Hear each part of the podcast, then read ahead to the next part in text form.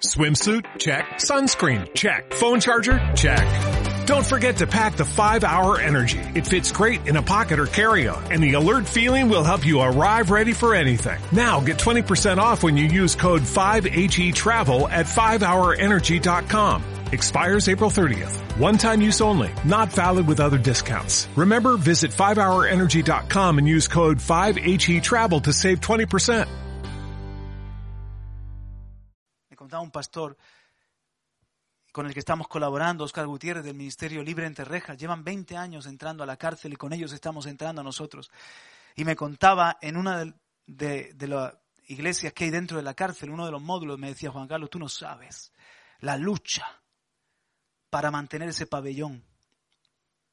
Porque construimos el pabellón, una misionera construyó el pabellón y los presos empezaron a esa misionera que vino con dinero, construyó la iglesia dentro de la cárcel y en esa iglesia dentro de la cárcel los que son del Señor, que quieren estar allí, no solamente se reúnen, duermen.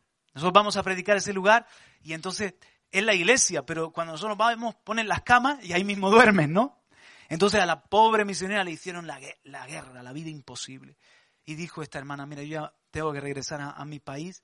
Y a Libre Entrereja le dice, luchen ustedes por recuperar ese pabellón, porque ya habían hecho tanto problema que la misionera no había podido mantener ocupado ese lugar y entonces como 30 presos, imagínate, no creyentes, no, no, mal, mala gente, se habían posicionado allí y decían, ahora este es nuestro lugar y nosotros lo vamos a administrar y eso es muy importante porque todo el que duerme ahí les da dinero y es como un pequeño hotel, una pequeña posada que están ellos administrando. Y entonces este pastor dice, bueno, voy a ir a ver. Y va el hombre a ver con una hermana intercesora, con una misionera que venía de visita a pasar unos días por Santa Cruz y con otra hermana de la iglesia y este pastor.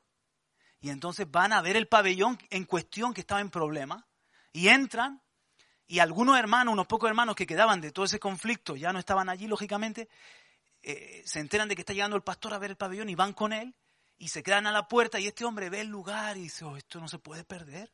Esto es inversión, esto tiene que ser para predicar la palabra, que ahí donde nosotros estamos predicando, esto tiene que ser para predicar la palabra y para la gente que está conociendo a Cristo. Vamos a luchar por esto.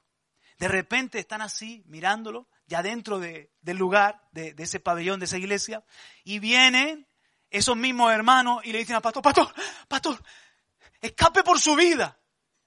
¿Qué pasa? Hay una turba, los veintitantos, treinta que han tomado el pabellón, le van a linchar a usted. Y allí no hay, allí usted entra y no hay policía, allí allí tienen los, los mismos presos, tienen su regla y tienen su, pa, saben que usted se va a quedar, se ha quedado con el pabellón y vienen a palearlo para que nunca más, para que se le quite las ganas de volver. Y este pastor dice, y este pastor mira con el ejército que va. Y estaban a la puerta ya entrando, ya, ya estaban llegando la turba de gente. Y entonces la hermana intercesora en el bolso ya un shofar. Así de esos cortitos. Y dice, hermana, dice pastor, tomémoslo de las manos en medio del pabellón vacío. Tomémoslo de las manos. Padre, en el nombre de Jesús, líbranos ahora. Padre, tú estás con nosotros. Manda a tus ángeles. Y, en eso que están orando, y, llegan, llegan los, delincuentes a, a, entran por la puerta y le dice el pastor, por el espíritu le dice el pastor a la hermana, que el pastor ni tenía revelación del sofá, guerra espiritual ni nada, pero le dice, hermana, toque la trompeta, toque la trompeta. La hermana se pone trompeta, ¡Bú! ¡Bú!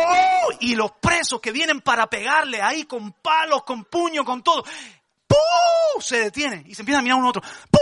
Y el pastor, más fuerte hermana, más fuerte, Padre, en el nombre de Jesús. Y los presos empiezan, en vez de avanzar, a retroceder, a retroceder, a retroceder. Y se salen del lugar. Y el pastor sigue orando, orando en el nombre de Jesús. A todo esto han ido a llamar a la policía, a los guardias y a los que vigilan del orden. En cuestión de minutos, 20, 30 minutos que siguieron orando y tocando la trompeta. Y estos estaban confundidos totalmente. Llegan y le apalearon a los que les iban a palear. Aleluya.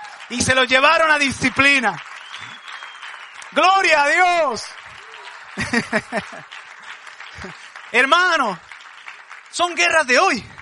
A mí me lo contaba y me venían tantas cosas. Son más los que están con nosotros.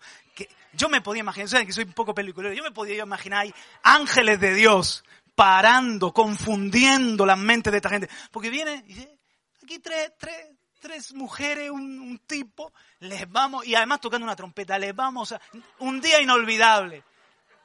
Pero hermano, lo que es nacido de Dios vence al mundo. Tenemos armas poderosas para destrucción de fortalezas. Aleluya. Amén. Confundido el enemigo. Tenemos una trompeta, hermano. Una trompeta profética. Una trompeta que confunde al reino de las tinieblas.